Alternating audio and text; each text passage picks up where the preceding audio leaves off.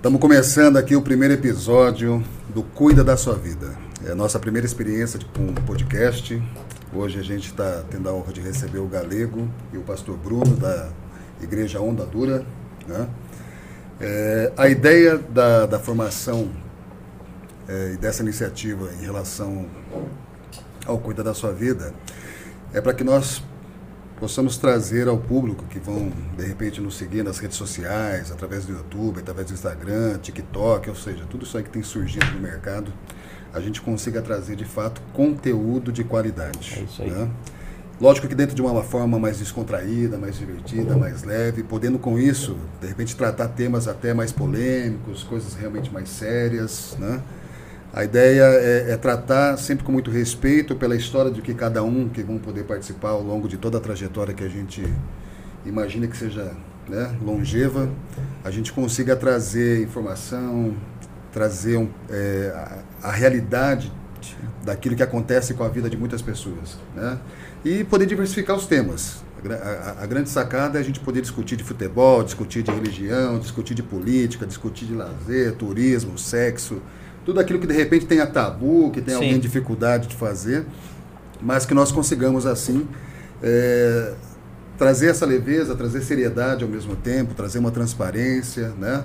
De uma forma muito mais respeitosa. Tem muita coisa acontecendo, né? A gente brincou até na criação do slogan, né? Que não é mais um blá blá blá da internet. A ideia é justamente tem muita não, não desmerecendo o trabalho de ninguém, mas às vezes tem coisas que não agregam mais. Uhum. Né? E, e, isso tem muito a ver com, com os valores da sociedade, tem muita. É... então a gente não quer nem julgar ninguém, nós não queremos é, é, impor nenhum tipo de ponto de vista que nós sejamos donos de razão nem nada. É simplesmente trazer. Né, conhecer a história do Bruno, conhecer a história do Galego aqui, que está nos dando a honra né, de abrir o primeiro episódio, né, e, e, e poder eles contar a história. Hoje o tema é, é um tema é, que foi escolhido porque, em comum, nós temos né, a, a, nossa vida baseada nos princípios cristãos. Né? Somos evangélicos, somos temente a Deus. Né? É, não que nos coloque em condição de ser melhor do que qualquer outra pessoa, independentemente da questão de religião que, que tem escolhido, ou placa denominacional. Né? Exato. Mas é, é, o grande propósito é trazer e trazer um desafio para essa conversa. Porque eu acho que se a gente for pegar e conversar muito sobre a, a, o ser cristão, sobre a palavra Sim. de Deus, né? Mas eu queria trazer uma coisa para dar uma pimentada na conversa, que é uma coisa que é uma dualidade que é, durante um tempo ela foi bastante discutida. Né? Talvez o ideal seria que a gente tivesse trazido até um filósofo, alguém né, da, da, área de ciência, que de repente pudesse ter até mais propriedade de falar do criacionismo, né, para provocar mais coisas. Então, a ideia seria o seguinte: o tema fé e ciência. Né? Então, meio que eu vou fazer de conta que eu não estou do lado da, da questão da fé, vou ver se eu consigo fazer esse viés de, de, questionar algumas coisas à luz do que a ciência, historicamente, né? em alguns pontos ela começou a concordar e reconhecer a existência de Deus, outros colocam Deus como energia, né? uhum. né? E de repente tem toda essa, essa ambiguidade né, dentro do tema. Né? E aí a gente tentar ver se a gente consegue esclarecer, acho que trazer um testemunho de cada um né, dentro daquilo que realmente possa ser que as pessoas que no momento que estiveram ouvindo, assistindo, tenham condição de entender Sim, né, o que é a presença de Deus na nossa vida, Amém. o quanto isso é transformador e o quanto isso não depende de nós. Essa é a grande realidade. porque nós não temos capacidade para escolher Deus. Né? E é basicamente isso. Eu vou começar com, com, com o Bruno na condição de pastor. Bora. É, Bruno, é, se apresenta para a gente aí, para o tá pessoal Vamos. conhecer. Né? Eu sou o Bruno, Bruno Colonetti. Eu tenho 28 anos. Sei que parece que eu tenho menos, né? Mas só tenho 28.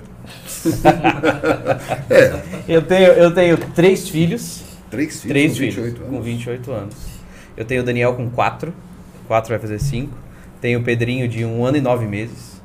E tem a Maria de 2 meses. E só. Por tá favor. conseguindo dormir ainda? Não, não. Dormir isso é, dá, isso né? é um privilégio para poucos, né? Não é o meu caso. Né?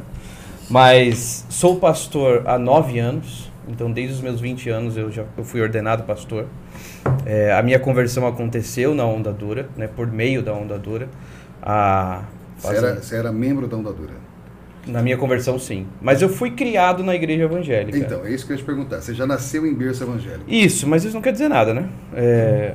Às vezes até é, pior. É, a, a, nós não cremos que a fé vem, vem por meio do sangue, por exemplo. Uhum. Não é porque meu pai era crente que eu sou crente, né? Por mais que eu nasci, tinha não princípios. É algo hereditário, não, né? não é algo hereditário. Então, a minha conversão aconteceu somente aos meus 18 anos. Então, fazem 10 anos que que eu me converti, né? Mesmo tendo sido criado na igreja. Óbvio que quando eu me converti, é, todos os ensinamentos da escola dominical, isso tudo veio à tona, tudo fez sentido na minha cabeça, né? Então, a minha conversão aconteceu muito rápido, porque de fato eu criei, né? Mas isso levou 18 anos. E quando que você entendeu que é, a conversão de fato aconteceu? Sabe aquele momento que você é, sentiu realmente escolhido, Sim. que você sentiu a questão do Espírito Santo sobre Sim. a tua vida, que você tomou a consciência do é. que é de fato a conversão. Eu não sei se você concorda comigo, mas se eu for olhar a, a base da minha conversão, eu tinha uma percepção assim, que eu pensei que depois que eu me conversesse, ou seja, eu tô convertido, aceitei a Cristo, me batizei, uhum é, vou ser outra pessoa, não vou pecar mais, não vou errar mais. E eu olhava as pessoas do lado que já era, que a gente sabia algumas histórias, começava a olhar minha própria vida, falei, caramba, mas não é um negócio Sim. assim, né? É, e é um processo contínuo. Exato, né? existe, existe um grande problema, né? Por exemplo, eu lembro que eu me, eu me batizei, ou melhor, eu me molhei, eu tomei um banho quando eu tinha 11 anos de idade. Porque eu fiz toda a, a escola, a doutrina da igreja, e ao final você tinha que se batizar. Então eu batizei, mas se perguntasse para mim por que, que eu me batizei, porque tinha que me batizar, faz parte, né? E isso não é um batismo, muito menos uma conversão, né? Eu lembro, e, e muito menos também levantar a mão no apelo de conversão. Isso acontece, eu lembro do dia que eu estava no culto, o pastor Lipão pregou, parecia que estava pregando para mim. Falei, Deus, esse cara sabe da minha vida, não tem como, como é que ele sabe que eu estou aqui? Está descrevendo a minha vida. Enfim, mas era, era Deus falando comigo, né? Com toda certeza, era Deus ministrando no meu coração. Agora é uma coisa interessante, que eu não sei se com todo mundo, mas sempre parece ter uma palavra que, ah, não, parece é tá sempre que, assim. que, é sempre com a gente. É sempre né? assim. Mas é porque os nossos ouvidos foram abertos, né? Nós éramos cegos, né? Nós, antes de entregarmos a vida ao Senhor, de nos arrependermos dos pecados, a própria palavra fala que nós somos inimigos de Deus e não filhos, né? Nós nascemos pecadores salvos pela graça. Então os nossos olhos, assim como o apóstolo Paulo, as escamas dos olhos caíram e ele pôde enxergar. Antes ele estava impedido de enxergar. Então eu creio que nós estávamos impedidos de ouvir, por isso, mas Deus nos chama e quando ele nos chama não tem como negar. A graça de Deus é irresistível, né? E eu lembro que em certo momento a minha conversão aconteceu no meu arrependimento, quando eu me arrependi. E eu lembro que isso não aconteceu no culto. No culto foi onde eu fui convencido de que eu era pecador. E o arrependimento aconteceu na minha casa. Eu lembro exatamente o momento onde eu tive consciência dos meus pecados. E teve alguma situação de participação dos teus pais nesse sentido? Ou isso você entende não, não que foi teve. algo totalmente muito íntimo, muito particular da tua relação com Deus? Ah, ah, não tem como descartar a ação dos meus pais, mas não no momento. Porque eu creio que mesmo quando, por exemplo, eu estava é, longe de Deus, eu queria que minha mãe orava por mim. Ela sempre falava isso, que a noite orava por bastante. mim.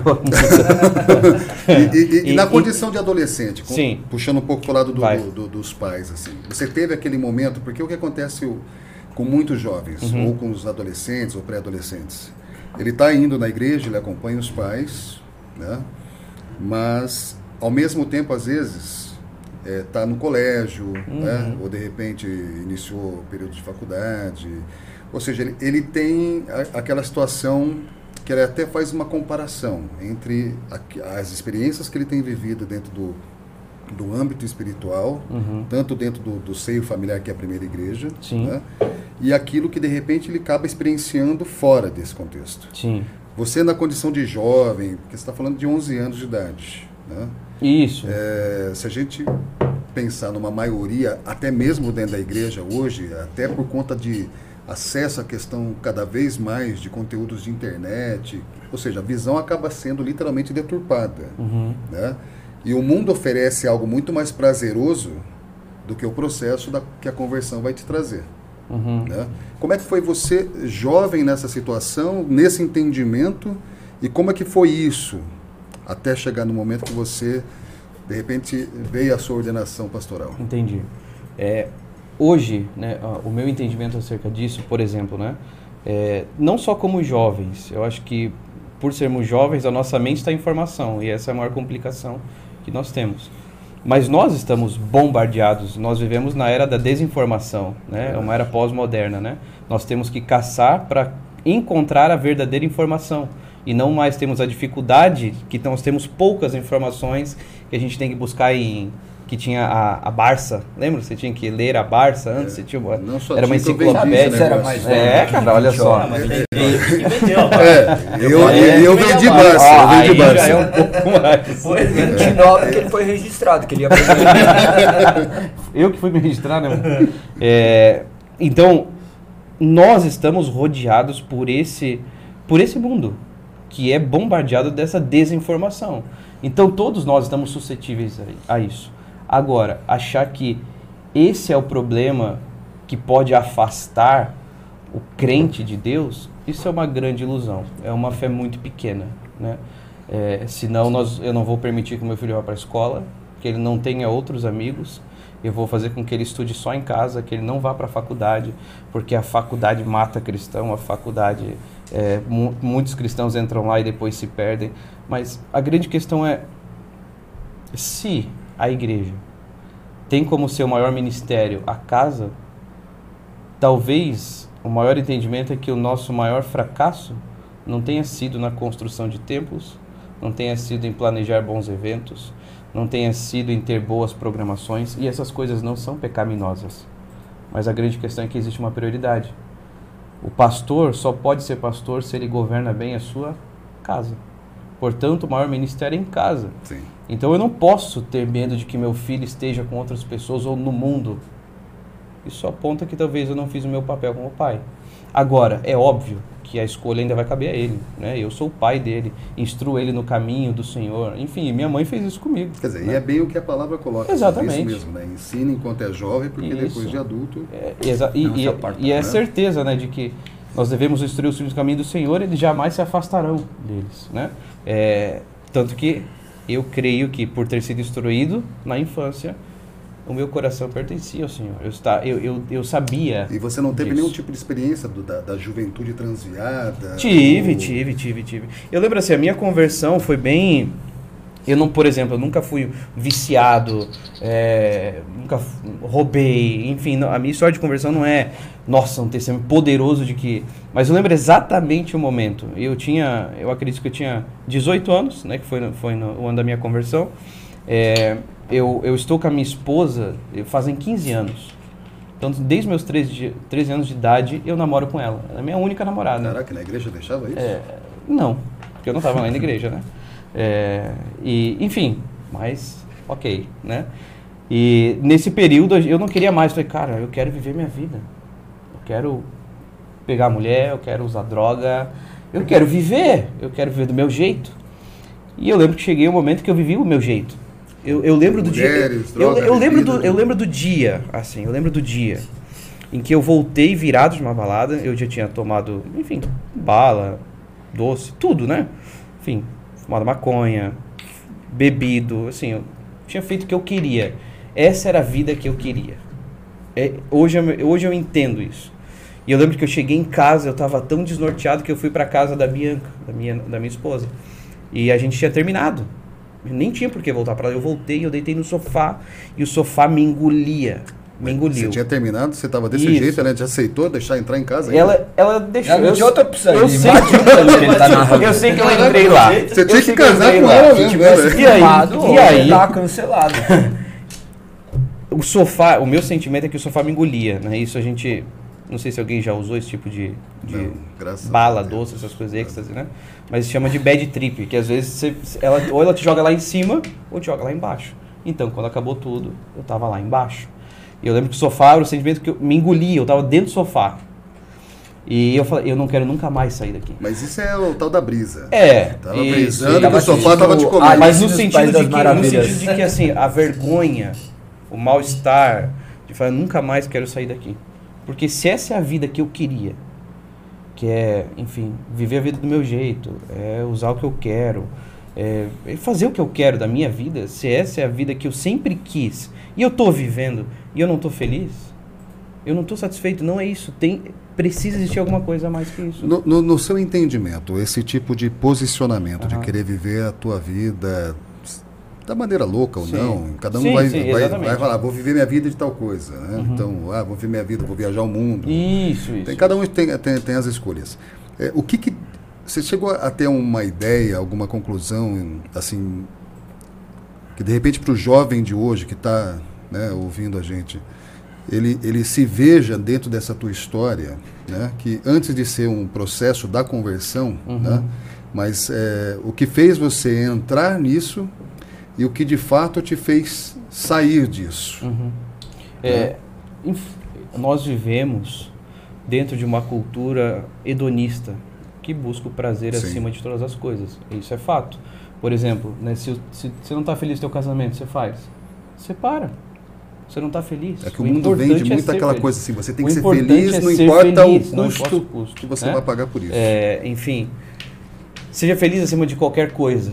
Né? É, No caso e- de casamento é custo, né? e, e- e- e isso, isso é, é- isso é uma loucura. Esse pensamento é, é- ele é destrutivo por si só. Não precisa nem ser crente, é lógico, né? É, que o importante é ser feliz. Por então, vamos supor, eu, eu, eu, eu uso droga para ser feliz. Então, não está errado, né?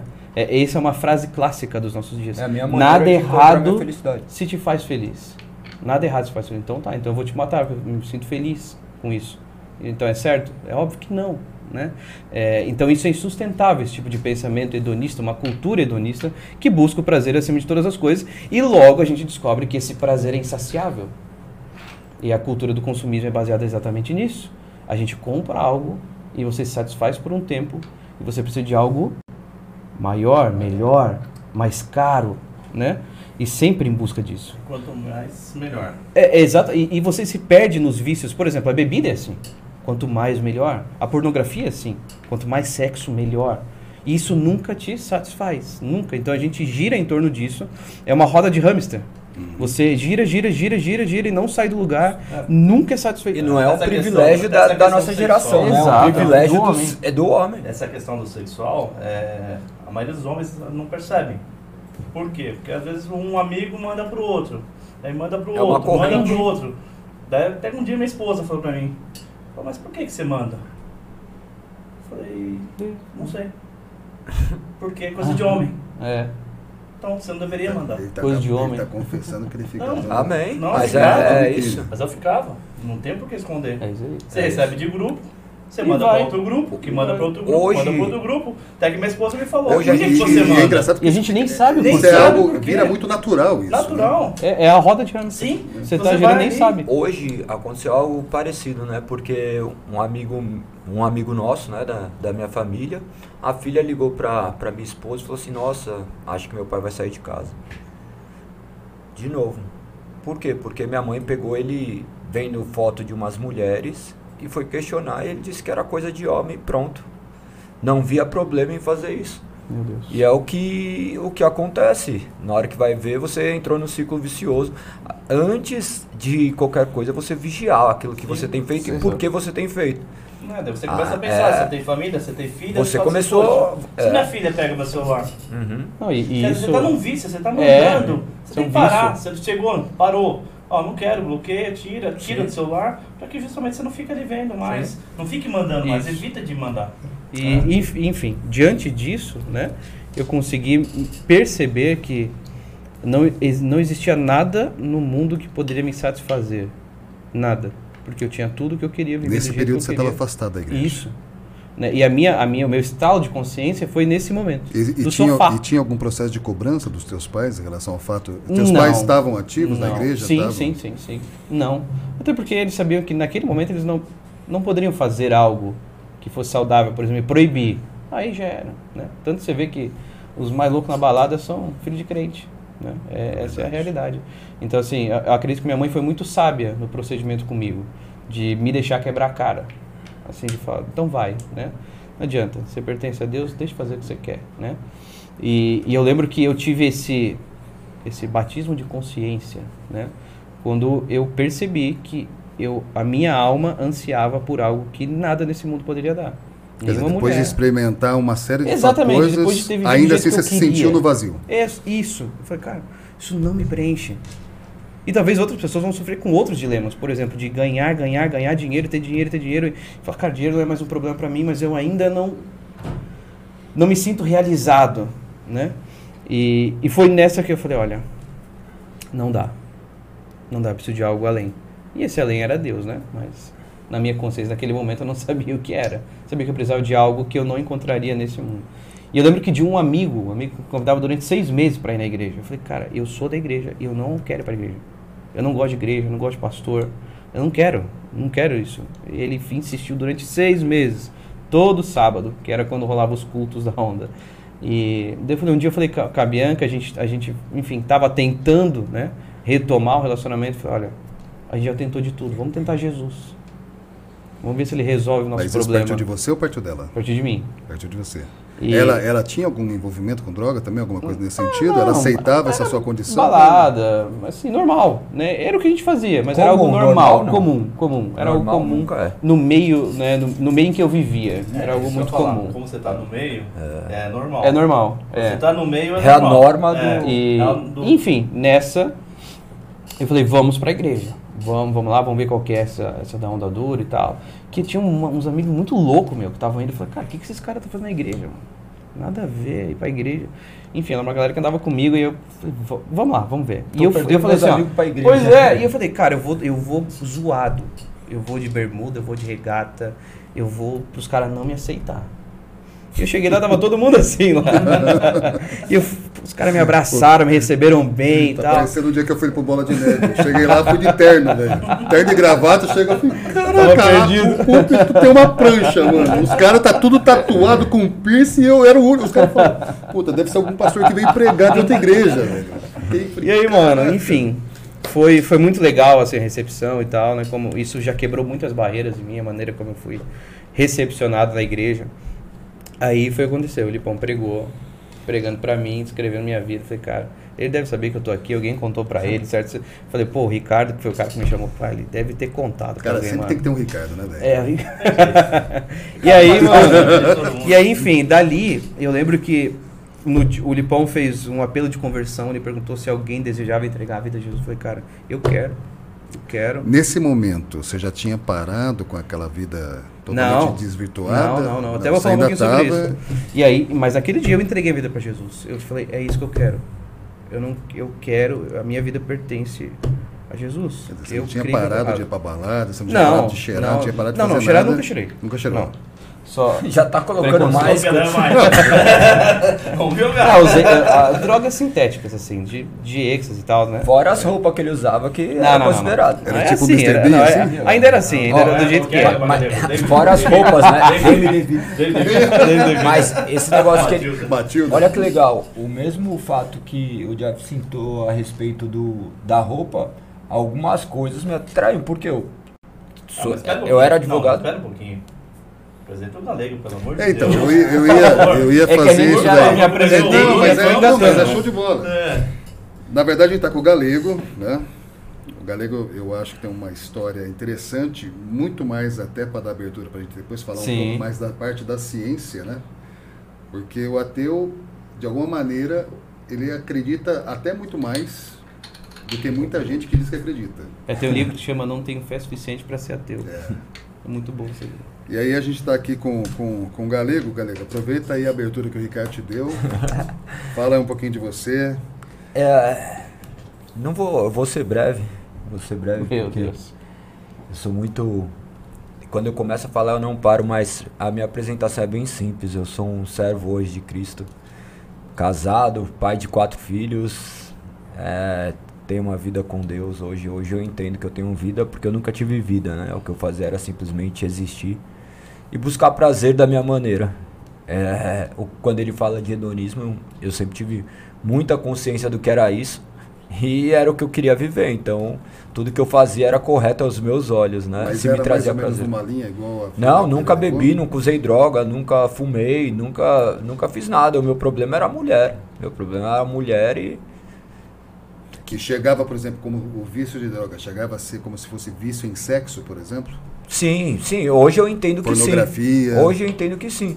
Pornografia também não é, já não era tanto, porque no final das contas tinha as mulheres, daí não precisava ficar tanto no vício pornográfico, mas uma coisa desencadeia no outro, né? É algo, vamos dizer que dependente um do outro. É uma, uma, algo que vai alimen- se alimentando por si. Ah, não, você precisa daqui, você precisa de mulher, então calma, você precisa de, de um vídeo, você precisa disso, você precisa daquilo. Na hora que você vai ver, você já está no, no ciclo e é um negócio que cada vez vai aumentando mais. Ah, eu tenho uma mulher, agora eu tenho que ter duas, agora eu tenho que ter três. Na hora que você vê, você está completamente dominado por algo que é exterior a, a você e você nunca vai conseguir controlar. Então, creio que o, a minha vida foi muito dependente disso e hoje a minha dependência é única e suficiente de Cristo. E eu, como você disse, eu vivi o ateísmo durante um bom tempo. Quando você falou acerca do Bola, que é a igreja do qual eu fui batizado, é um lugar que eu tenho muito carinho e respeito pelo Rina, por todo mundo que está lá. Rina é uma figura, né? é, quando eu cheguei lá, era justamente isso que me atraía de eu olhar e falar assim, meu, pelo menos lá ninguém fica usando terno. Então já é alguma coisa E- diferente. e, é dá- começo, não, e é é engraçado, não sei se né? você teve, mas é, Tipo, é, dá uma sensação de inclusão, né? É, Sim, sim, sim. Mas Porque, é. né? Mas é, você encontrar sua família da fé não se trata de, não se trata de algo diferente, é uma inclusão. Porque você vai se aproximar das pessoas que pensam da mesma maneira que você, que têm as visões parecidas. Você não quer simplesmente ser, ah, não, é, anestesiado daquilo que você pensava. Você, de certa maneira, você vai ter que ser racional o suficiente para encontrar um lugar que os pensamentos condizam, co- co- te convertam para o mesmo ponto. Claro, algumas coisas vão, vão ser divergentes, mas é natural que, que nesse processo você aprimore aquilo que é correto segundo a luz da palavra, mas no primeiro momento você vai olhar o estereótipo, como que as pessoas vivem, o, o- é tipo aquele negócio do Globo Repórter, como vivem, da onde sei. daí você, você começa a olhar, é, mas é isso, Não, e, entendeu? e- e a verdade é que ninguém vai pra, pra igreja buscando Jesus. Essa é a verdade. Até porque nós não queremos, a nossa carne não quer Jesus. É Sim. que é totalmente contrário. Sim. Então a gente vai pra igreja buscando resolver um problema. E aí você descobre que o problema é você. É verdade. Eu costumo falar uma coisa às vezes para as pessoas que assim, é um, não sei se vocês vão concordar comigo. Eu, eu peguei uma experiência que era mais ou menos assim. Quanto mais eu tentava encontrar Jesus em igrejas, em outras pessoas, mais eu me afastava ou deixava de encontrá-lo em mim. Uhum. Né? E aí você vai, vai muito de encontro com a palavra, no momento que de fato, né, é, você deixa de ser aquela criatura, é Cristo que vive em você, né? Segundo E você deixa 17. de ser você mesmo, né, em face dessa presença, né, dele em ti, né? E aí entra a questão né, da, da- esperança da glória que vem sobre isso tudo. né? Uhum. E, e isso é um, é é um fato muito inerente ao processo da conversão mesmo. Assim. Isso. Mas continua aí, galera. No final das contas, eu levei uma vida assim, tenho dois filhos de, de mães diferentes e agora no meu último e derradeiro casamento eu tenho, tenho mais dois filhos, do qual hoje eu compreendo que é uma família, porque eu, eu, pra mim família era ter um filho e pronto, já era, já estava constituída uma família, agora viver um alicerce familiar, viver Uhum. princípios que, que transpõem a, a, a eternidade é diferente, porque quando você falou no começo, falando assim, ah, não se trata daquilo que eu quero julgar os outros, mas nós vivemos algo que infelizmente é julgado, ou felizmente é julgado, porque quando você admite que você é cristão, evangélico, protestante, as pessoas já traçam um estereótipo seu. Sim. E eu acho que é bem correto isso, porque no final das contas a gente professa uma fé que é muito séria. Nós carregamos uma marca, a marca de Cristo, e nós temos que fazer jus a isso. A partir do momento que a gente entende que há um chamado sobre a nossa vida, nossa vida não faz sentido mais viver da mesma maneira que a gente vivia, porque senão não se trata de uma conversão, se trata de Uhum. uma mera emoção onde eu quis me incluir em um grupo social.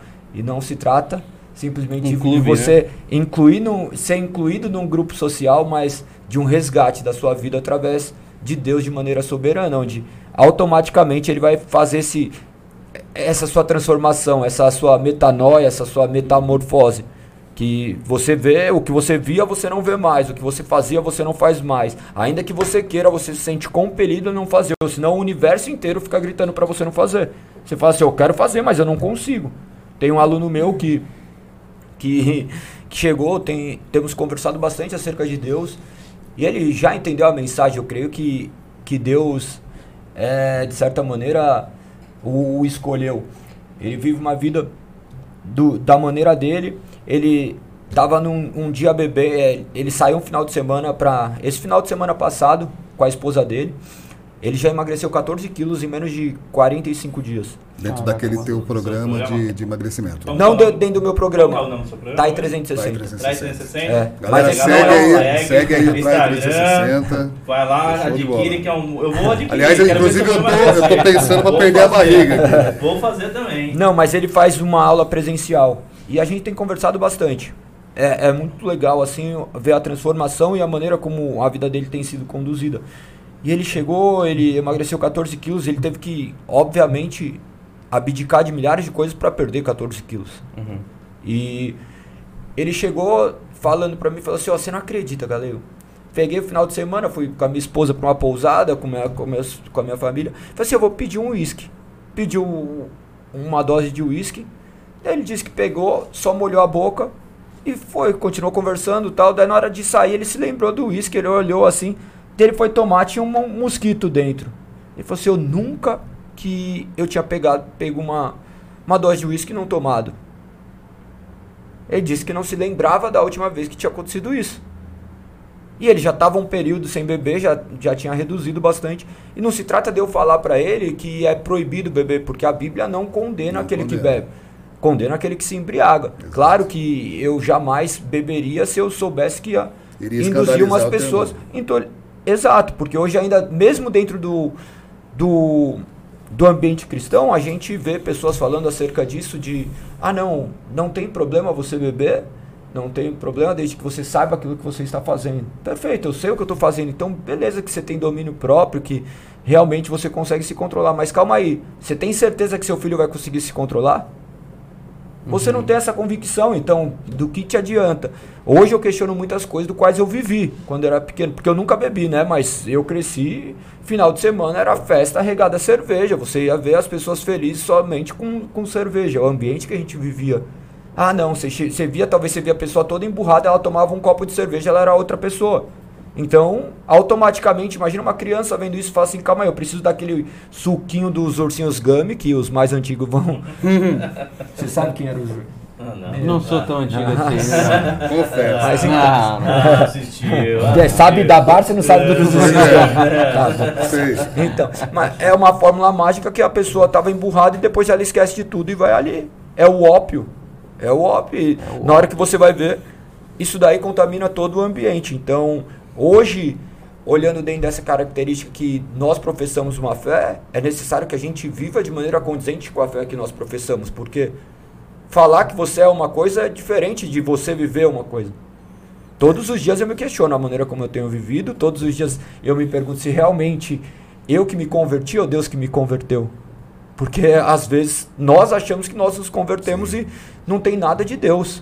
Não tem nada de Deus. Nossa vida está completamente errada e nós ainda cremos na nossa na nossa salvação. E a salvação, o único que vai operar ela é Deus. Nós temos a certeza somente através Se você me permitir, deixa eu te colocar numa condição, talvez fazer um paralelo entre vocês dois, porque são duas, duas situações de experiência né, é, com Deus é, distinta. Uhum.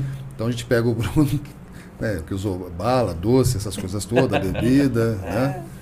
Mas, de uma certa forma. Cresceu em apartamento, é bala, é, era Juquinha. Era, essa juquinha, é, Jujuba. era Jujuba. Nunca. E aí a gente pega é, uma diferença que talvez você não ficou muito com essa questão da pegada, muito de mulherada, torta direita, você estava namorando nessa situação. Né? Então talvez você tinha uma situação com a que hoje é tua esposa, uhum. você mantinha de repente uma uhum. situação com ela, enquanto o galego de repente estava isso, né, pegando geral, né? Você caiu para as drogas, galego não teve acesso, não quis beber, não quis saber de usar droga nem nada. Talvez de repente pela questão da vida esportiva já era Sim, algo inerente sim. na tua vida. E isso acaba também sendo um. Era o voto do ajuda, Nazireu. Né? É, mas é, se a gente fizer uma ponderação, criar um paralelo nesse sentido, né? É, e considerando dentro desse paralelo, né? É, um nasce, que não garante nada, logicamente, em berço cristão. Né? Você não nasceu, pelo que eu entendi, em berço cristão. Depende do que você considera cristão. Não, vamos pensar dentro da, de ser evangélico ou qualquer coisa. Porque cristão é católico, é No espírita final das é, contas, né? nós acreditamos mundo- que cristão é todo mundo aquele Que acredita em Cristo. Que acredita em Cristo. Exatamente, E hoje todo mundo diz acreditar em em Cristo. Cristo. né? Mas vamos crer e viver no- a fé é completamente, é completamente diferente. diferente. Se a gente pensar nesse, traçar esse paralelo, né? É, em quem é, teve, de repente, talvez de uma forma mais. Me corrija se, se, se eu estiver interpretando errado. Talvez uma, uma, uma predominância, algo muito mais presente de, de igreja evangélica, de culto, né? Você falou de escola dominical. é, e de repente, acho que você não teve esse tipo de experiência na, na- se comparado. Eu vivi o espiritismo, o catolicismo, eu vivi é, meios obscuros até que eu me tornei ateu. Eu falei, meu, se, se Deus é isso daí, pode Eu deixar que eu crio o meu. Eu- É, e aí eu queria chegar nesse ponto, né? Porque é, você pega um que teve de repente alguma referência Aham. e traz para você que de repente talvez não teve uma referência efetiva, você transitou. E a tua história é muito parecida com a minha. Se eu contar minha conversão, Eu vou te contar que no final das contas a- o nosso pensamento creio que, que seja muito é, parecidos, porque independente do, do ambiente que a gente viveu, Não, sim. a nossa transformação não veio pela nossa vontade, a nossa transformação veio pela vontade soberana de Deus. Nós andamos por onde Deus nos permitiu, de certa maneira, andar segundo as inclinações da nossa carne, inclinações do nosso pecado. Porque, independente do que ele fez, ou que eu fiz, ou que você fez, ou que qualquer pessoa hoje esteja fazendo, que seja contrário ao ordenamento divino, é um pecado. Então. Deus permite de certa maneira isso, mas chega um momento do qual ele, em sua vontade soberana, ele vai chegar e falar assim: chega, não tem mais onde você viver. Você pode ter tido todos os exemplos, esses exemplos depois vão servir simplesmente de justificadores para falar assim: tá vendo? Desde quando você estava no ventre da sua mãe, eu cuidei de você. Tá vendo porque você não morreu naquele acidente de carro? Tá vendo porque você um cara apontou a arma na sua cara e não atirou? Tá vendo porque você bebeu ali e eu ainda fiz você parar o carro? Então você consegue enxergar as mãos de um Deus que o mundo está no controle dele. Ainda que habite o pecado em mim, nada foge do controle de Deus. mas é, ainda pegando esse, esse- essa parte desse processo teu, me conheceu, me reconheci como ateu, viveu né, é, dessa forma, tendo como base, não declarando né, o nome de Deus em nenhum momento.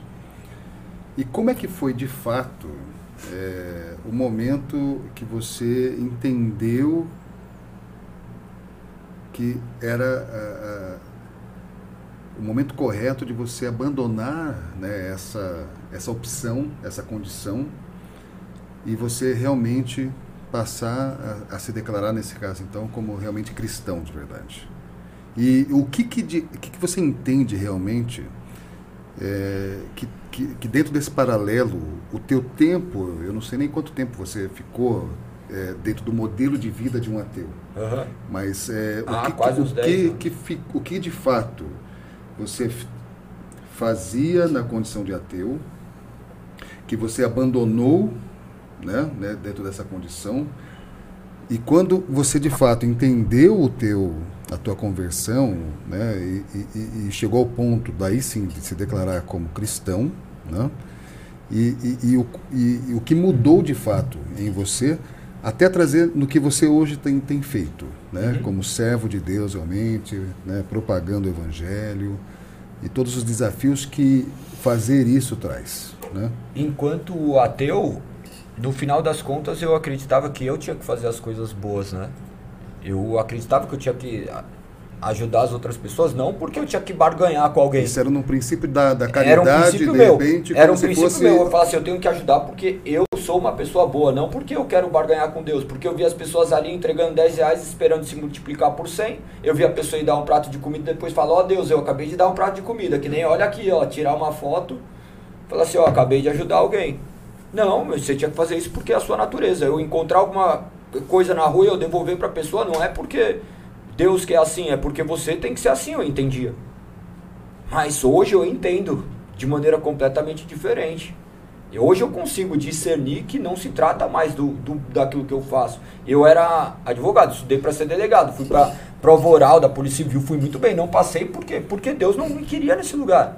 Porque eu queria matar as pessoas, eu queria matar bandido. Eu falei assim, ah, o cara, eu não odiava bandida. Hoje é capaz de eu entrar e, e ficar lá conversando com ele 10 horas por causa daquilo que Deus fez em mim. Mas a, a transformação não veio porque eu quis vem por, por obra única e soberana de Deus. Eu, eu tinha entendimento de que eu estava no controle. Mas qual, como foi o momento que você se confrontou? Porque você, eu imagino que você se confrontou com Deus. Entendi. Qual foi o momento que você cedeu? Porque o ateu, ele se detém de muita convicção. Quando, quando, quando eu comecei a ceder, foi, foi justamente nesse processo de começar a ver na natureza algo que eu não enxergava, que, que eu comecei a ver que existia sim algo maior que era completamente racional, que nada do que estava sendo feito, estava sendo mesmo no gerúndio, porque está sendo ainda, é, foge do controle dele.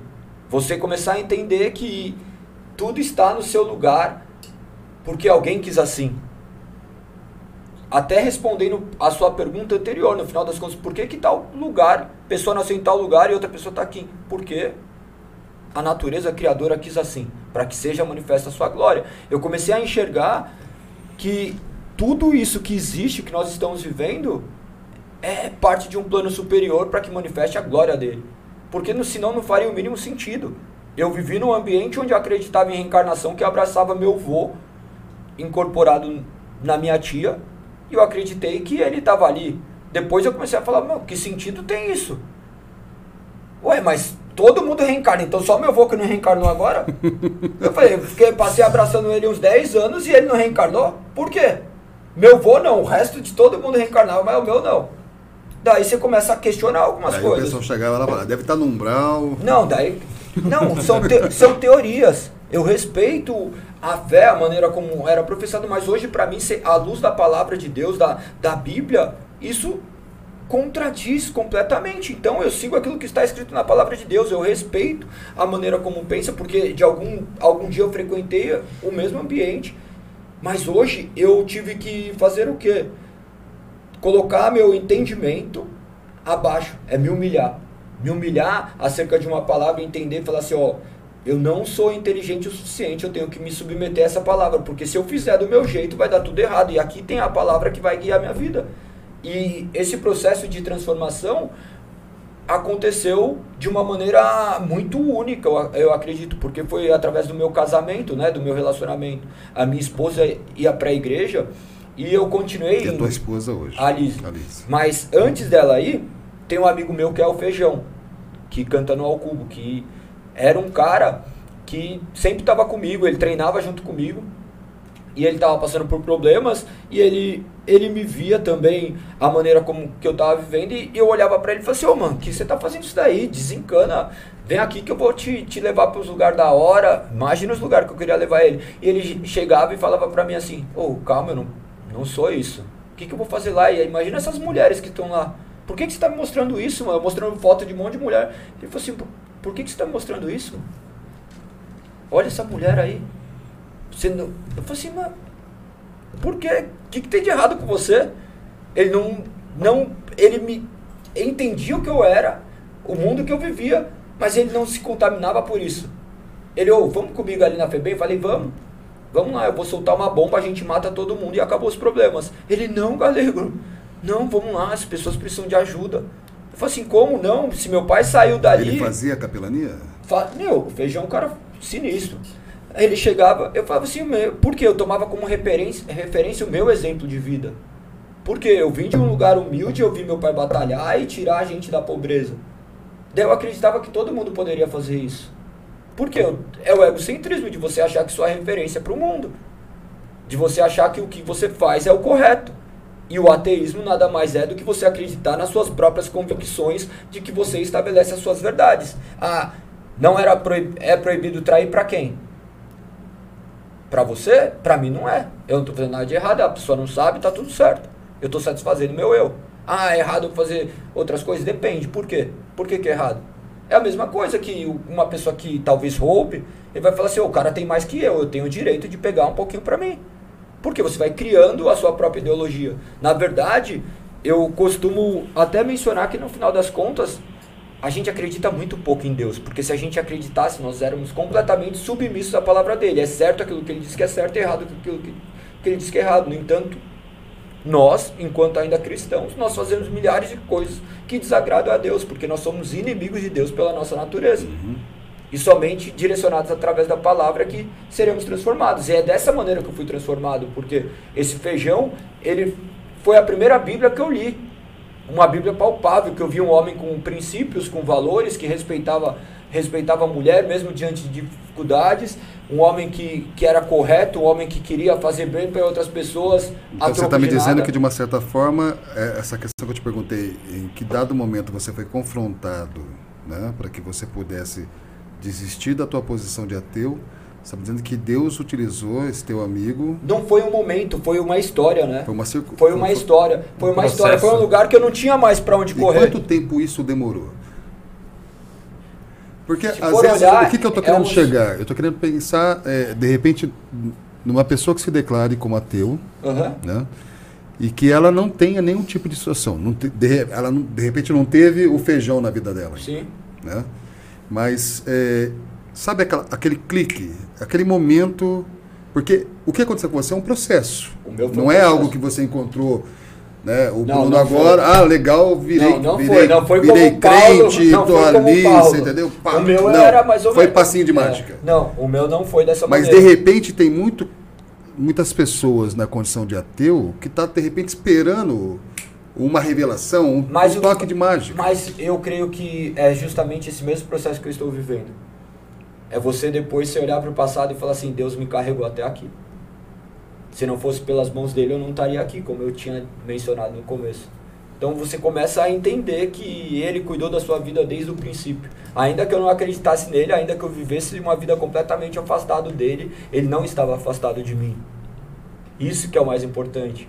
Por isso que até hoje eu falo assim, eu tenho que viver a minha vida de maneira é, sábia e condizente com os mandamentos dele, como se ele não existisse, mas tendo plena convicção de que ele está cuidando de todas as coisas. Eu vou estar tá aqui deixando o meu melhor, falando tudo aquilo que, de certa maneira, ele já colocou na minha mente, no meu coração, mas eu entendendo que é a minha natureza humana, mas que Deus está no controle de todas as coisas. Nada acontece fora da soberania dele. A pandemia não é, não foge da soberania dele, o inferno não foge da soberania dele, não existe nada da terra que não esteja sob o controle de Deus.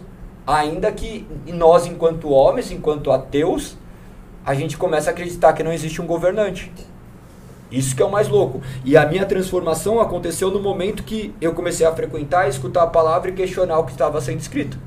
E isso já foi indo para uma igreja ou você de repente pegou uma Bíblia não. em, casa começou não, a ler? a, como é que foi isso? o feijão me convidou para ir numa igreja. Daí foi eu e o samurai o Gilvan. Um amigo meu também. Mano imagina um cara gente boa demais. É eu ele olha, também era a questão dele de budista, era um cara, é um cara fantástico, né? Daí chegou, ele falou assim, ô, oh, vamos lá com feijão, ele falou assim, vamos, demorou, a gente não tem problema com nada, vai falar coisa boa. Daí nós fomos na igreja com ele, respeitamos, escutamos tudo e eu não tinha problema em escutar coisas boas. Era na Bola de Neve? Não, nós fomos ver o... foi na IBAB, que era o ah, Ed, Ed René. René o Ed René. Daí eu vi a primeira pregação Ed, que eu escutei beijo pra você. Pela, pela primeira vez foi dele. Aí eu olhei e falei assim, meu, interessante. Só que depois daí da segunda vez o feijão falou, calma aí, eu vou te levar lá no Bola de Neve. Eu sabia acerca do Bola de Neve por causa da prancha, por causa de tudo uhum. daquilo que tinha. Falei, não, nesse lugar eu vou, vamos aí. Cheguei, fui lá, também escutei a palavra. Aí minha esposa já ia numa igreja. Antes disso eu tinha ido na igreja dela, porque no primeiro domingo depois que a gente começou a ficar, ela falou assim, ó, oh, vou na igreja todo domingo. Eu falei assim, não tenho problema de ir na igreja. Eu tô mais próximo de de escutar Deus do que o resto Quando, das quando pessoas. você conheceu a Lise, você já estava indo na igreja, então, com, com feijão? Eu tinha ido uma vez só. Tinha ido uma vez Tinha só. ido uma vez, não, não era um, um frequentador. E, e no caso era só ela que estava frequentando o candomblé, não era, não era você que estava frequentando? Não, não, ela já tava. Já, já tinha sido. Ela já tinha se afastado. já tinha, já tinha se afastado, não, já tinha ocorrido a conversão dela. Ah, já tinha. Quando já você se conheceu, ela já tinha Ah, se convertido. Não, ela já tinha se convertido. Ah, acho que fazia dois anos, ou. Acho que era do- cerca de dois anos que ela já estava frequentando. E quando eu cheguei à, à igreja, foi lá da Igreja Batista do, no- do Morumbi, do pastor Lisânias. Eu vi um senhorzinho, ele falando, e isso me remeteu muito a- ao que meus avós viveram, né? Porque eles viveram, de certa maneira, também um- uma vida cristã, que eles eram da congregação. Hoje, entendendo de algumas coisas, muitas coisas eu questiono, até mesmo acerca daquilo que eu vi, mas eu creio que tudo Do coopera. 144, aquela coisa toda, Não, você questiona tudo. é- é- não, hoje eu questiono, mas eu respeito. Eu respeito. Por quê? Quem tem a verdade não sou eu. A questão é, coloca na Bíblia, me prova que a Bíblia está errada, então pronto, eu não tenho problema em aceitar nenhuma outra verdade. Se você co- colocar que tem uma verdade acerca da Bíblia que eu não esteja enxergando dessa forma, eu vou estar submisso a isso, porque a minha regra de fé é somente a Bíblia. E quando eu comecei a, a namorar ela, ela já foi. ela- o Lisanes falou, eu peguei, anotei tudo que ele estava falando e já cheguei em casa e já fui ler. E comecei a ler muito a Bíblia, né? Porque eu falei assim, não, calma aí. Nós, enquanto advogados, você está falando, então tá bom, mas qual é o seu argumento?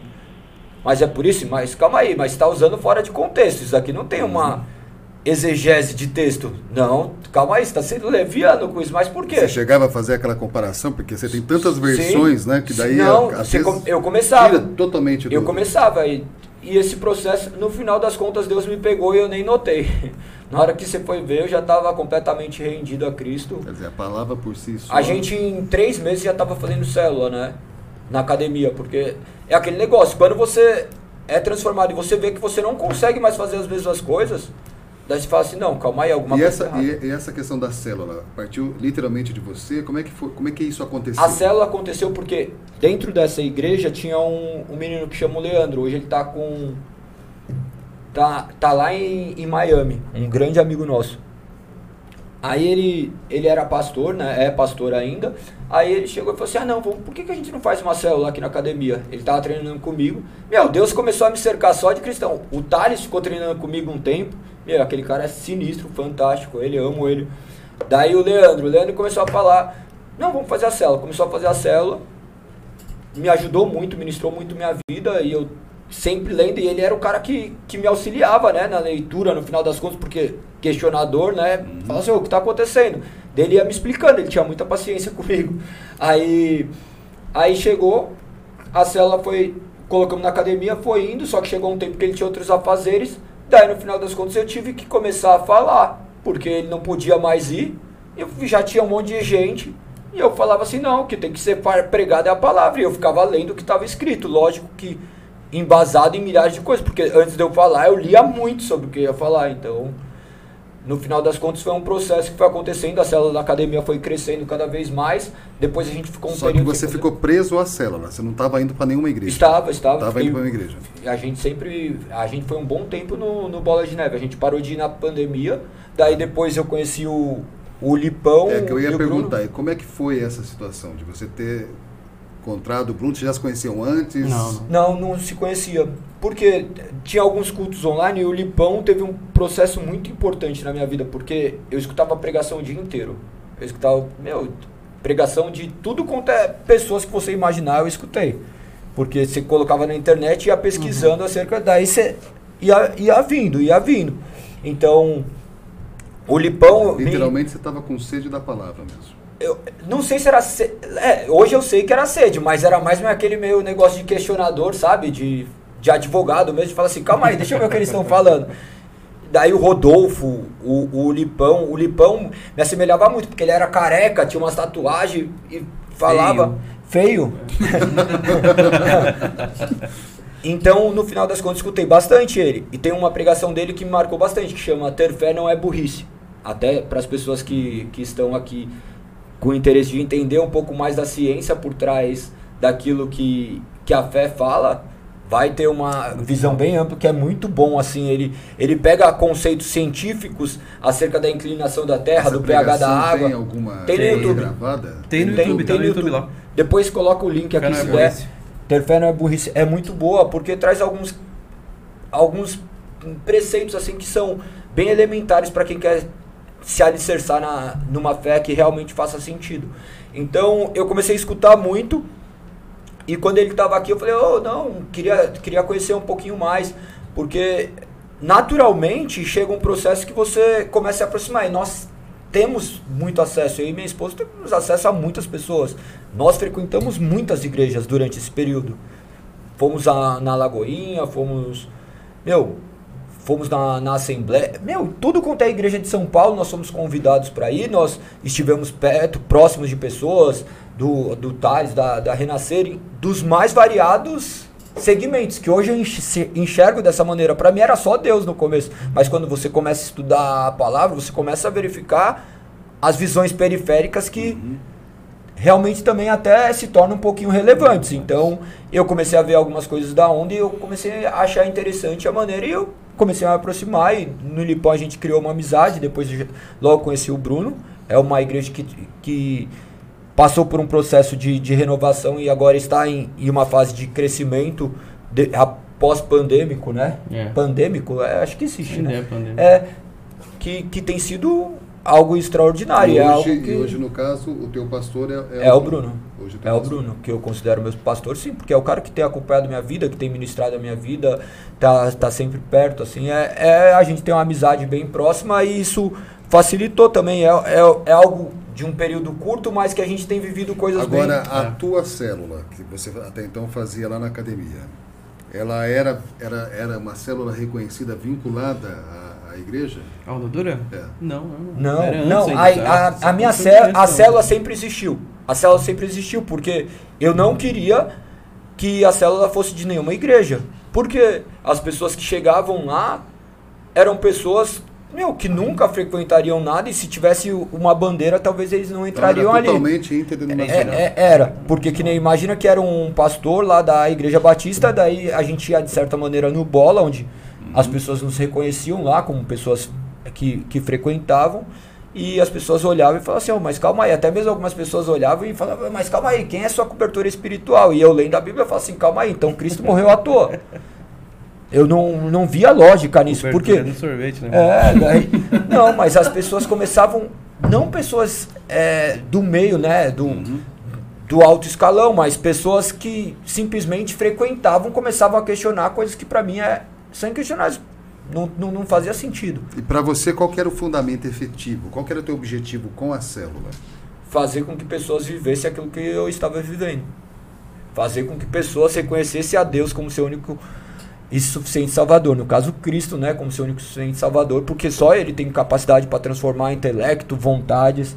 E, e eu tenho plena convicção que a única maneira de gerar transformação de vidas é através da pregação da palavra. Então, hoje, o que eu faço, no final das contas, eu não vivo uma hora, Deus, eu vivo 24 horas. Tudo que eu faço, Deus está embutido nisso. Embora eu esteja falando de uma maneira talvez até informal, mas eu creio que ainda assim ele está agindo.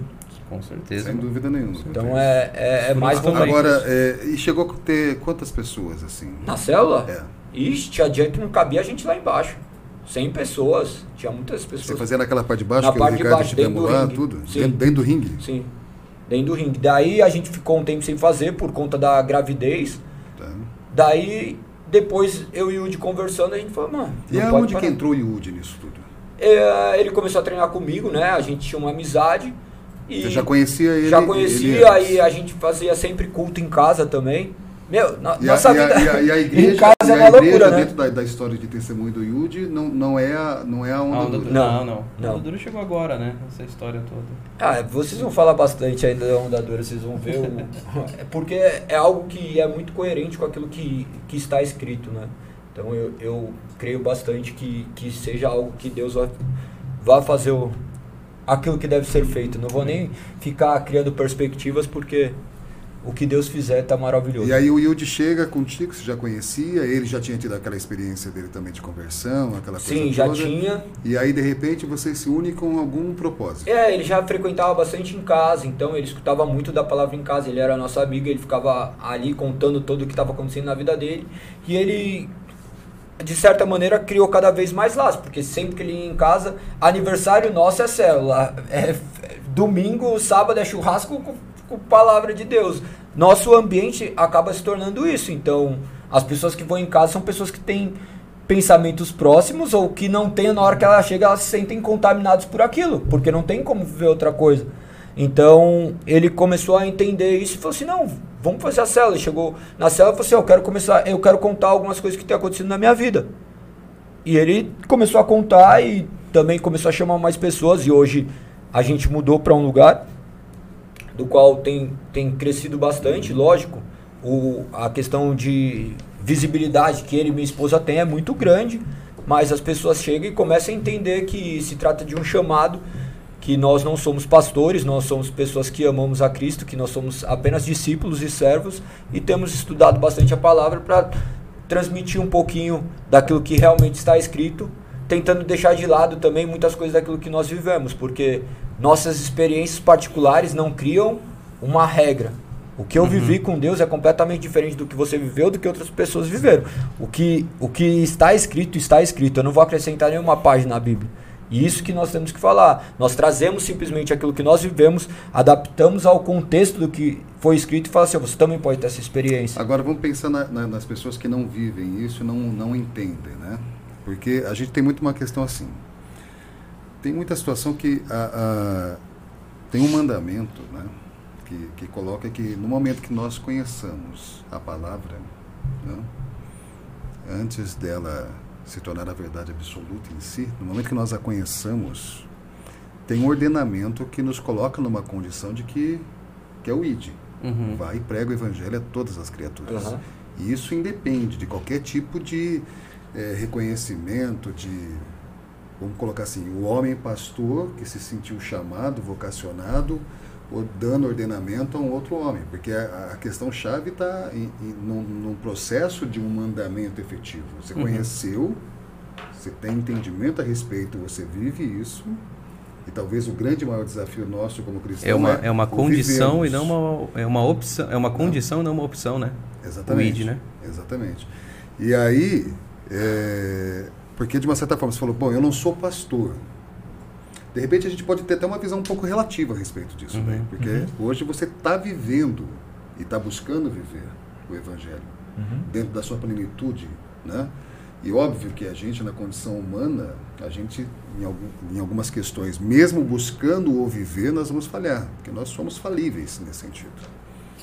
Mas é, dentro daquilo que você está fazendo, não deixa é, de tá- estar pastoreando ovelhas, né, de estar levando a palavra, né, de estar sendo pescador de homens. Não deixa, independentemente, por exemplo, do, do Bruno que de fato fez a mesma coisa, ao ponto que houve-se um reconhecimento dentro da igreja né, e, e, e alguém com autoridade ordenou ele a pastor. Mas o papel não muda da- da- de nós como filhos, feituras, né, conhecedores da palavra e nos colocando na condição de que temos, né, é, conforme entendemos, conhecemos, vivemos, né, talvez é, a obrigação de falar a respeito. Porque a palavra também coloca, né? Se você pode fazer o bem a alguém e você não faz, você também está entrando em pecado. Né? E não há um bem maior que não seja você falar sobre a palavra. É, o que transforma né? Aquilo que- a, a principal vocação de um pastor, no final das contas, é a pregação da É a palavra. pregação né? da Às palavra. vezes nós queremos imaginar que pastor é aquele que fica cuidando, É. fazendo isso e aquilo, não, porque cada um tem seu Exatamente. próprio discernimento. O que você tem que fazer é pregar a palavra e a pessoa vai ter que mover os seus, próprios é, braços. A palavra por si só, o poder está na palavra. Não está nem na boca que sai a palavra, na verdade. É, Né? eu concordo e discordo de você. Mas fala aí, o- discorda aí em que ponto. que o pastoreio é um chamado, é uma vocação, né? E a própria palavra também ela define o pastor e qual a função do pastor. Então, Exato. é, é para lá que a gente deve correr. Então, uma coisa é ir e fazer discípulos, não tem nada a ver relacionado ao pastoreio. Não Exato. tem nenhuma ligação com o pastoreio. pregar o evangelho, isso é um chamado a todo crente, a todo cristão, né? É, é o que me define como cristão. Ir e fazer discípulos de todas as ações, batizando no Pai, Filho e Espírito Santo, e ensinando-lhes a obedecer a tudo que eu lhes ordenei, e eu estarei com vocês até o fim dos tempos, né? Mateus 28, 18 ao 20. Isso é, é o- é a grande comissão. Isso é dado a quem? Aos discípulos, a todos que são cristãos, aqueles que seguem a Jesus. Todos fazem isso. É, todos são chamados a cuidar uns dos outros. Todos, isso é um mandamento. Cuidar uns dos outros, amar uns aos outros, suportar uns aos outros, ensinar uns aos outros, exortar uns aos outros. Isso a igreja deve fazer. Então existe o bom pastor, que é Jesus, ele é o nosso pastor, aquele que pastoreia o nosso coração, é ele que nós estamos é, submissos. Existe o seu pastor e existe o corpo pastoral. Então nós temos sim o cuidado um com o outro. Então existe um chamado pastoral para todo crente? Existe sim, nesse sentido de cuidado. Agora existe uma vocação pastoral, Que é né? Que é o que diferente. nós vamos ver lá com o apóstolo Paulo quando ele ordena, né, presbíteros e bispos na, na igreja. Ele não dá essa função a todos. Então por isso que eu não posso me autodenominar pastor, me auto-ungir pastor. Não, a partir de agora eu sou pastor. Por quê? Porque eu quero.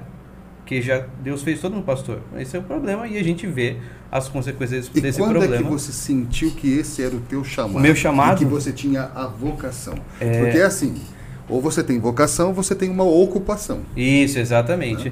E, e vocação é, é, é algo, por exemplo, por que, que institucionalmente, legalmente, pastor não é uma, uma profissão, né? Porque é uma vocação. Você não faz isso por lucro. Se chamar de vida, se for chamar por Deus fazer isso aí, não, eu não sei fazer outra coisa da vida, né? Até Spurgeon fala isso.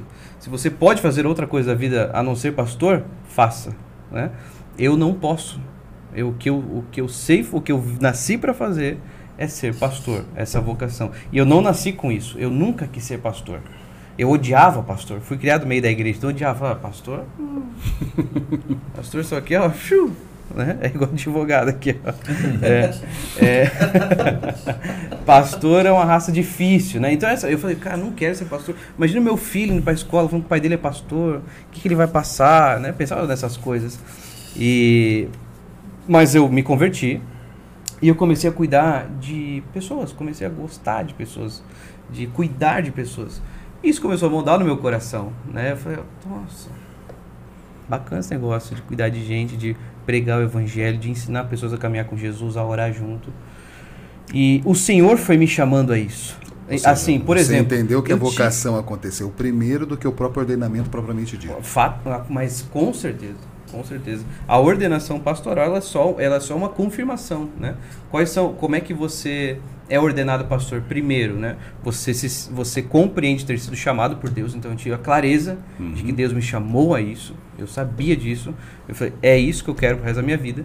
E também a confirmação da própria igreja. A igreja o reconhece, o vê como pastor.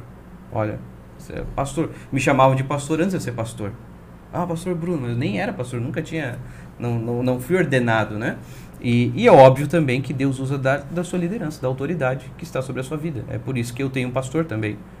Senão não tem, se, Deus vai falar somente com você, não precisa de um pastor. Sim. Então por que você tem um pastor, né? Somente para alguém que vai direcionar a sua vida. Então fala, olha, cara, eu queria que Deus esteja chamando ao ministério pastoral. Eu falo, eu creio nisso também, eu sinto isso. A igreja também. É isso. Então esses são os três pontos, né? Esse, até, o- esse é o suporte bíblico, né? Você precisa ter o povo de Deus te reconhece como pastor, o seu pastor, a sua liderança, a, a liderança da igreja reconhece e você crê também que Deus, obviamente, chamou para isso. Não, não adianta de nada, né? Para a gente ir caminhando para o final, eu queria pedir duas posições de mensagem. Ei. Ah, velho, é agora. Deixou. Eu queria que Melhor Galego- vinho pro final. eu queria que o Não vai Galego tomar isso daí, hein? É, É pra firmar o fazer é, é álcool em gel. Eu queria que o Galego, de, de repente, eh, deixasse uma mensagem baseado como se fosse pro ateu. E ele e que isso pudesse, de repente, fazer esse ateu refletir Cheiroso. e ele quebrar um pouco da casca, derrubar as armaduras e tentar O ateu está mais perto de Deus do que muito cristão. Porque no e, final e- das... e- e o Bruno, de repente, falasse um pouco, trouxesse uma mensagem para alguém, alguém que de repente está experimentando as coisas do mundo e, cara, abandona agora, é o momento. Vem, Pode deixar. vem para casa do Pai. Para a gente poder caminhar para o encerramento disso daí. O que vocês acham? Quem quer começar? Tanto faz, mano. E aí, o que você quer eu? Pode, pode começar. para o ímpar? O que eu falaria para essa pessoa? Eu falaria para mim é, que o Senhor nos fez com anseios. O Senhor nos fez com desejos. E não é pecado ter anseio na vida, ter desejos. Isso não é, porque foi Deus quem colocou. A palavra fala que o Senhor fez o homem com anseio pela eternidade. O homem tem anseio por aquilo que é eterno. E isso deixa muito claro o porquê que nada nesse mundo supre aquilo que só Deus pode suprir. Deus nos deu o anseio por Ele. E é por isso que você pode ter todo o dinheiro do mundo, toda mulher do mundo, todo, tudo. E nada desse mundo pode nos suprir. Porque alguns falam que existe um vazio no homem que só Deus pode. Mas a verdade é que Deus é muito maior que esse vazio. Né? E de fato Deus não só preenche, mas Ele nos toma por completo. E a satisfação verdadeira estar em pertencer a Deus. Nós somos criados por Deus e para Deus. Portanto, é muito importante saber que nós somos criaturas. Mas ainda é melhor saber que é nele que nós somos completos. Por isso, se eu pudesse dizer algo para essas pessoas é o Senhor te espera. O Senhor te espera, assim como o pai esperava e foi em busca do filho pródigo, né? A palavra fala exatamente sobre isso, de que o filho gastou tudo que tinha nos seus próprios prazeres, gastou tudo, tudo, viveu exatamente como queria. Toda herança que era dele, que quem trabalhou foi o pai, não foi ele, né? E ele pegou aquilo que pertencia a ele, né? Achando que ele era digno de merecer tudo aquilo. E ele chegou a um ponto que ele comia a mesma, o de resto, o resto do, da comida dos porcos, né? E ele então falou: Eu tinha tudo na casa do meu pai. E não porque ele queria o pai, mas é porque ele tinha perdido todo o conforto. Uhum. Porque esse é o coração do homem, né? Ele não deseja Deus. E ele ora e pede perdão, né? Fala: Eu não sou digno nem de voltar para casa agora. Como é que meu pai vai me aceitar? Mas enfim, ele não tinha mais nada a perder mesmo, né? Já perdi tudo, vou tentar voltar para casa. E aí quando ele vê, o- a palavra afirma que o pai estava indo ao encontro do filho, né? Então ele achou que ele não poderia, enquanto o pai já esperava, né? E fala que o pai estava preparando um banquete, né? E devolve as sandálias e o anel, né? O anel é um grande sinal, né, de que ele era filho, né? O anel significava isso, dava identidade a alguém, né? Esse anel era um anel de filho. E você não é chamado por Deus de pecador, pelo adjetivo do seu pecado. É assim que o diabo nos chama, né? Mas o Senhor nos chama pelo nome, nos chama de filho. De filho. Ele já havia nos predestinado antes da fundação do mundo, né? Ele nos conhece desde, a, desde o ventre da nossa mãe. Portanto, talvez tudo isso só aponta, tudo isso que você está passando, passou até aqui, para que você voltasse para Ele. Porque você foi feito para isso, para voltar para Deus. Tudo vem dele, tudo vive para Ele e tudo volta para Ele, né? Deus é o autor, Deus é o sustentador e o consumador de todas as coisas. Por isso que a nossa vida só é completa nele. E quando nós estamos nele, aí a gente encontra o que é uma vida e vida em abundância. Então eu sei que você está procurando por alguma coisa, você só vai achar em Jesus, né? Ele te procurou, Ele derramou o sangue na cruz por nós, né? Ele morreu no nosso lugar, Ele levou a culpa que era nossa. Ele nos dá fé para crer.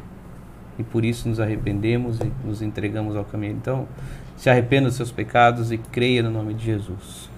E aí essa pessoa, de repente, querendo se encontrar lá, indo no culto da Onda Dura. Culto da é Onda? Dura. Tem site, tem redes sociais. Você tem, só entrar no Instagram, Onda Dura São Paulo, vai estar lá, tem todas as informações, como se inscrever, como participar, o que, que nós somos, o que, que nós cremos, nossa confissão de fé, nosso jeito de viver a igreja, tá tudo lá. Os cultos são domingo às 10 horas da manhã e às 18 horas da noite. E durante a semana nós temos grupos pequenos, né? São para E pode ir Parece. de terno e gravata, Pode pode, ir ir de bermuda, pode ir do só, jeito que só quiser. não vai pelado. Só não vai pelado. é, pode ir na brincadeira da parte, mas é, você pode ir, fica à vontade, né? É, a, a Onda Dura já foi por muito tempo uma igreja considerada de jovens, né? Uma igreja de jovens. Hoje a gente tem muita, na verdade, a maior parte da igreja é família, né? Então, independente da sua idade, enfim, nós temos lá espaço para as crianças, tudo. Fique à vontade, vai ser um prazer receber você. Você pode vir do jeito que você está, em nome de Jesus. E tenho certeza que muito mais do que encontrar uma família na fé, você vai encontrar o Pai, né? Em nome de Jesus, o Pai que é nosso. É isso aí. Amém. E aí, Galego? E aí, mensagem para os ateus, olha que legal. É muito bom isso, porque no Muito final legal. das contas, no final das contas, o ateísmo é de todo aquele que está distante de Deus, que ainda não confessou ele como único sem salvador. Você vive o ateísmo. Você vive um distanciamento É. de Deus. É, a gente acha que o ateu é somente aquele que não professa o nome de Deus, mas muitas vezes nós professamos o nome de Deus e não vivemos É verdade. uma comunhão com Deus, então você vive como um ateu. Verdade. verdade. Cristão ateu, né? É, no final das contas, Tem um livro disso. do Craig Groeschel. Bem legal. É, o, o ateu, ele precisa simplesmente da verdade. E a palavra de Deus diz que ela é a É verdade. verdade. João Boa. 8, 32. Conheceres a verdade, a verdade vos libertará.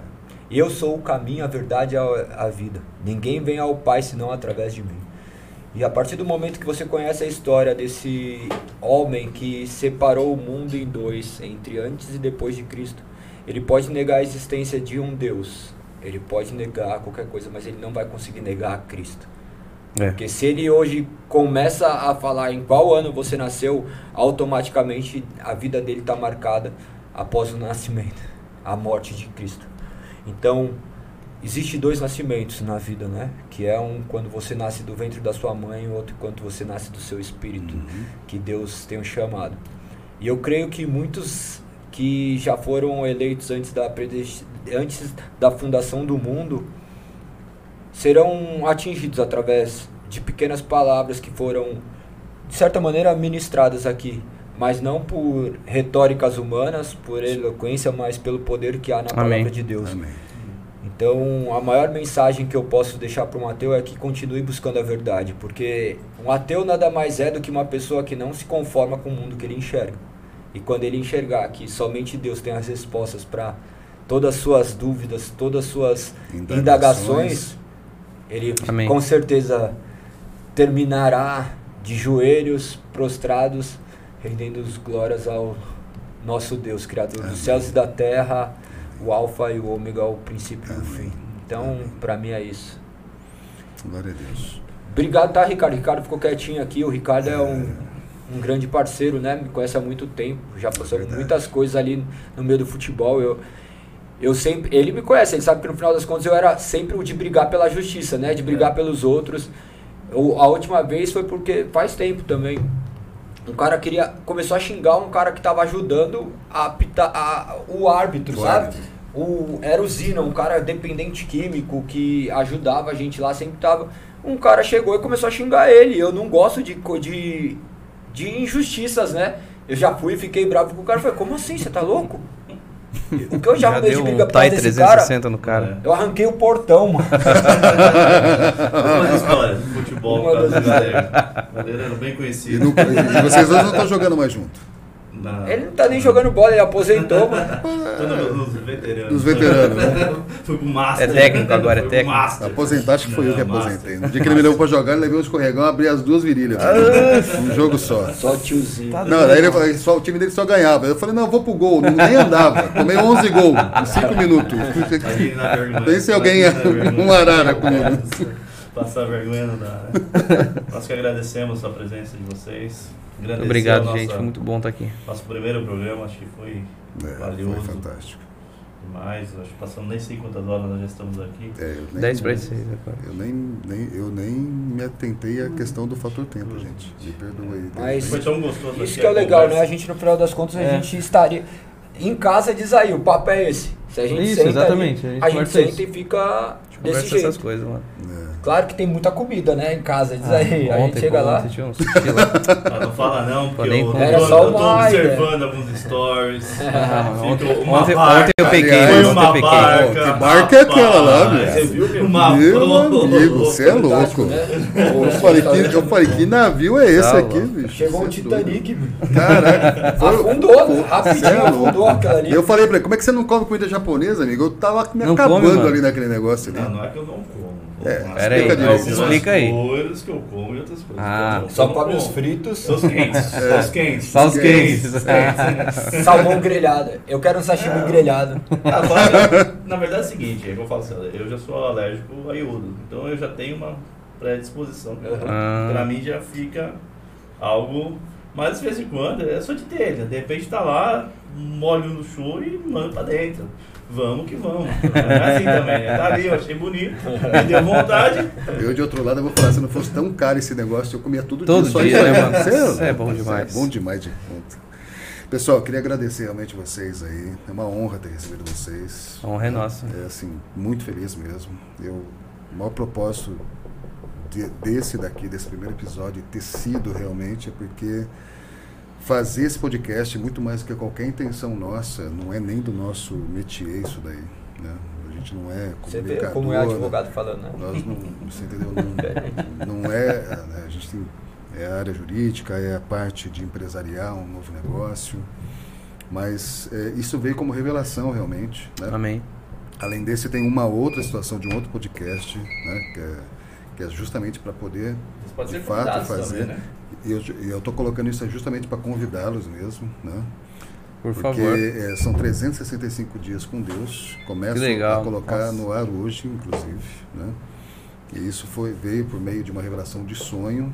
Aí eu fiquei atormentado na madrugada de domingo. Eu lembro, você me contou, né? Te contei, né? Já procurei Ricardo, pelo amor de Deus, tive um eu e você. Deus colocou a gente numa sala, numa carteira, a luz apagava, acendia. Foi pra luz, me explicou um monte de coisa. Eles ficavam quietinhos só olhando ali, eu ali. aham, aham. E, e eu tive uma situação é, que eu muitas vezes me recusei, sabe? Confessando aqui a vocês alguns chamados, algumas coisas para fazer. E é a primeira vez que eu, eu me senti realmente numa condição assim, cara, chega, né? Tem- Já deu, né? É, já te dei todas as chances de você não querer trabalhar, não fazer alguma coisa em prol daquilo que ah, eu venho te entregando. Né? E, porque senão você fica, né? É quase que aquele, aquela coisa assim, não juntei esse tesouro na terra. E você vai aqui e você está guardando para você para quê? O que, que adianta só te alimentar e você vai virar aquele glutão, né? Então, vai, usa todos os recursos que está sendo criado para fazer isso daqui. E o que vai, de repente, trazer alguma coisa que respingue nesse negócio, mas você vai usar os recursos, esse meio, Glória e você vai propagar a palavra. Amém. né? Amém. É isso aí, aí. já colocamos toda a turma para poder pegar trechos, montar uma estrutura e a partir de hoje, top todo demais. dia, nós vamos Top subir demais. isso no Instagram, é TikTok, é qual, aí o que vier aparecendo que dê para colocar isso daí para que alguém pare em algum momento e ele escute e Amém. a palavra que vai ser leitura da Bíblia, né? De repente alguma mensagem que Deus coloca no coração na hora para falar. Então o que eu queria convidá-los né? É algo mais, muito rápido, muito mais simples. O tempo, inclusive, dele vai ser mais curto, é 4 minutos e 50 segundos. Né? É, mas que venha é, todos os dias acontecendo algo novo. Muito bom. Né? Muito Que legal. de repente a gente consiga Eu lembrei do, do Galego agora. Gravar que alguma coisa pai e colocar. Né? No carro, o Cid Moreira. O Cid Eu É. tava pensando nisso agora. Eu, falei assim, ah lá, vai virar o Cid Moreira. E aí a ideia é que a gente consiga, de alguma maneira, colocar a palavra né, dentro desse tempo. Né, e está modulando isso com, com um louvor no meio, com uma mensagem acerca da palavra, e a palavra por si só. Né? Então, aquilo que Deus permitir que seja revelado, que a gente fale. Amém. E de repente, em vez de ficar uma coisa muito concentrada em mim, né, é, a gente poder disseminar isso daí. É, Tamo junto. né? E aí, de repente, a gente vai nutrindo, é, grava, manda pra gente, a gente já sobe naquele momento a palavra que, que Deus colocar no teu coração, no teu coração, e tantos quantos vierem, para essa parceria da gente poder ter mais um meio, mais um canal para a gente poder alcançar mais e mais É vidas uma nisso daí, resposta. entendeu? 365 É, mano. Todo dia eu fiquei, caramba, Mas vai ser lindo demais, mano. é Vai ser top. todo dia. Vai. É domingo a domingo, não tem descanso nem no feriado.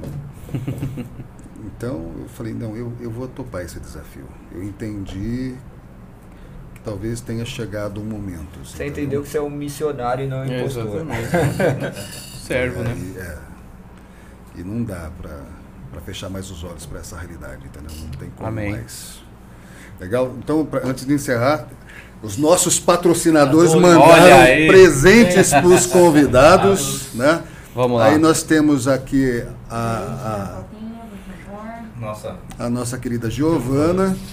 Vamos dar o presente primeiro do patrocinador, né? Que é a Equilíbrio. A Equilíbrio, ela, ela trabalha, é uma multimarca, Isso né? aqui é o quê? Vários artigos, ser? pessoal que faz corrida, montanhismo. Tem algum que é pra alguém? Não, deixa eu ver que eu anotei aqui, porque senão eu ia fazer igual aqui. Esse aqui é do Galego e esse aqui é do Bruno. Ok, vamos lá. Então, Depois, assim, se não servir, aí avisa que a gente manda trocar, Vou entendeu? Ficou pra mim. gente, muito Obrigado. Muito obrigado. Um. Equilíbrio Esporte. Equilíbrio. Olha aí, ó.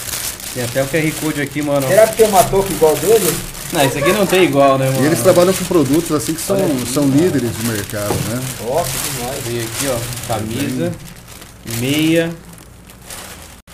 A camisa é igual, dá até pra montar time de futebol já. essa Caraca, mano. A sua é M? Ixi, mano, a minha. Não, a minha é GG. Por que será? Não entendi, mano. Você viu essa daqui era trocar. Ah, se tipo a sola também, eu tava achando que eu ia usar G nessa camisa aqui. Ah, aí não, não, não foi. não deu. Aí eu, Não, ele mas aqui tá falando, bom. "É, a sua é Não, é que eu GG. gosto de camisa mais larga. É. e- Mas à vontade. né? E esse daqui, é Olha, do vida Deus da sua vida, né? esse daí já é, esse já é personalizado. Olha aí. Cuida da sua vida. E aí Muito tem as obrigado. frases personalizadas. Cada, cada camiseta tem uma frase legal, depois vocês dão uma olhadinha. E a caneca também, que vocês já Muito obrigado. Legal, muito obrigado, gente. Muito Obrigado. Maravilha. Pessoal, queria mais uma vez agradecer vocês. Vamos terminar por aqui. Agradecer os nossos patrocinadores, né? Obrigado. Caed, Equilíbrio Esporte, é, a né? E todos os outros parceiros que quiserem fazer parte, né? Empresários que venham aí. Próxima quinta-feira a gente tem um outro tema também. Aí a gente pede que o pessoal acompanhe a gente nas redes sociais, YouTube, Instagram, Facebook, Twitter, tem tudo, tudo, todas as redes, né? tem todas as redes sociais Maravilha. Vamos seguindo, a gente vai começando a publicar as- a os próximos, os próximos convidados. né? Demais, glória a Deus. E dos temas mais variados possíveis. Ficam todos aí. Quem tiver assunto, quem tiver situação que a gente possa aí, né, discorrer sobre o tema, entre em contato com a nossa produção para que a gente consiga aí levar o máximo de informação com coerência, com respeito, É com muito aí. carinho, muito amor que a gente está fazendo isso daí, tá? A casa aqui é de vocês, vocês são bem-vindos sempre, né?